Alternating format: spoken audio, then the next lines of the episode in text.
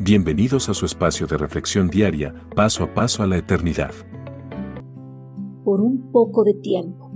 Cuando se genera un desacuerdo dentro de una pareja, también se genera una fuerte discusión. Y al ver que la discusión no les está llevando a algún lado, los esposos optan por salir de sus casas para tratar de despejar sus mentes y no seguir más con la discusión. Incluso lo hacen para evitar maltratar a sus esposas en estos momentos de ira. Pero una vez que despejan sus mentes y la ira se ha desvanecido, vuelven a sus casas junto a sus esposas para tratar de resolver el desacuerdo con calma.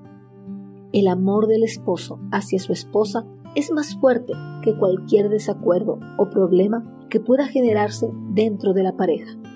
Algo similar es el amor de Dios por toda la humanidad y más profundamente por sus hijos.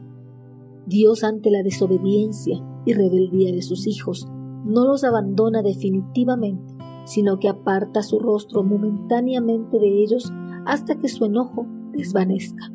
Esta forma de actuar Dios la dio a conocer a su pueblo elegido para que ellos tengan la seguridad que su ira contra ellos no sería para siempre, sino que una vez que su enojo desvanezca, volvería a ellos para manifestarles nuevamente su profundo amor.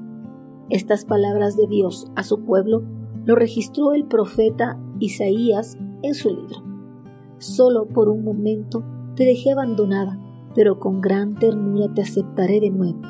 Cuando me enojé contigo, me alejé de ti por un poco de tiempo, pero muy pronto tuve compasión de ti y te manifesté mi amor. Isaías 54, 7, 8.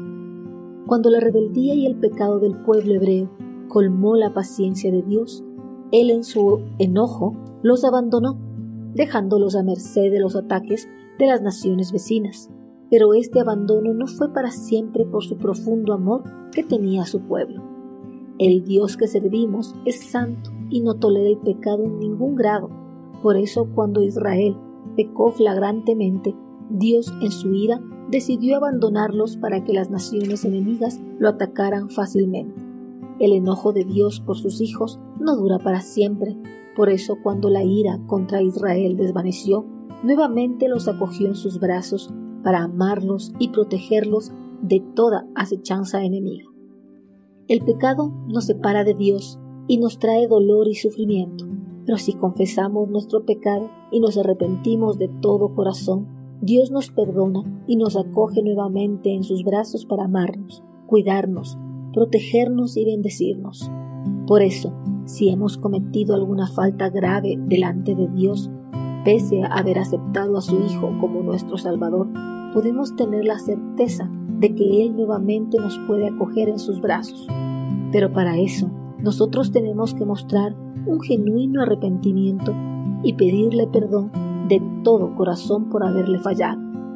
Dios, en su fidelidad y por su profundo amor, nos perdonará y nos acogerá nuevamente en sus brazos, porque su enojo no es para siempre. Envíenos sus sugerencias y comentarios a nuestro correo electrónico ministerio.jesusislife.net. Este programa es una producción de Jesus